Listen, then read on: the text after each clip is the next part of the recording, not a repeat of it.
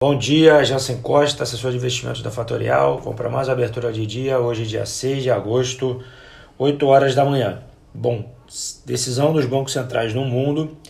Hoje foi dia de decisão do Banco Central Europeu.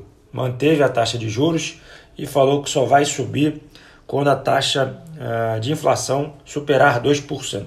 As projeções dos economistas projetam 2% apenas no terceiro tri de 2022 e também no comunicado afastou colocar taxas negativas no Banco Central Europeu. Tá? Então, o que, que acontece com as bolsas? Caem na Europa. Tá? Depois dessa decisão, o mercado realiza um pouco as ações no mercado europeu. Ontem foi decisão do Banco Central aqui no Brasil, cortou 0,25, chegamos a 2% de taxa de juros no Brasil. É, algumas pessoas têm dificuldade de entender quais são os ganhos dessa queda de juros. Basicamente, metade da dívida do Brasil ela é pós-fixada, ou seja, o Brasil paga menos dívidas quando corta essa taxa de juros. Segundo, empresas de capital aberto, as maiores empresas do Brasil, emitem e emitiram né, dívidas baseadas, atreladas ao CDI. O CDI para quem não sabe, é a taxa do interbancário entre os bancos que acompanha a taxa Selic. Uma vez que você corta, diminui o custo da dívida dos, uh, das empresas. Então, uma vez que você tem menos juros, os investidores vão receber menos dinheiro, sai menos dinheiro da empresa, sobra mais dinheiro para investimento. Então, isso fortalece os caixas das empresas, gerando uma nova um novo estímulo aí para as empresas investirem, tá bom? É, e o que foi uh, diferente do que o mercado esperava nesse corte foi deixou a porta aberta para novos cortes, tá? Mas atrelando esses cortes novos a ajustes fiscais aqui no Brasil, tá bom?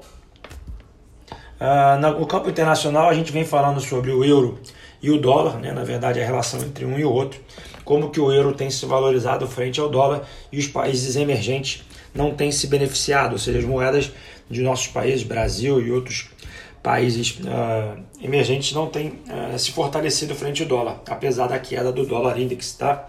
É, eu conversei com alguns economistas. Alguns economistas acreditam que uma possível vacina e o um novo ciclo de commodities vai gerar apreciação do real frente ao dólar. Tá? Então, esse movimento de apreciação a gente deve ver quando a vacina sair e um ciclo novo de commodities acontecer. Tá? Então, essa apreciação do preço das commodities no mundo, minério, ouro, prata, deve impulsionar uh, os países emergentes, ou seja, uma rotação dos investimentos, saindo de países uh, de primeiro mundo para países de terceiro mundo, né, os emergentes, deve gerar uma apreciação do real versus o dólar. Precisa ficar de olho nisso. Tá? No campo internacional ainda, os Estados Unidos ainda não teve aquela definição do pacote de estímulos pós uh, o término no mês anterior. A gente precisa ficar de olho para ver o que vai acontecer, tá bom?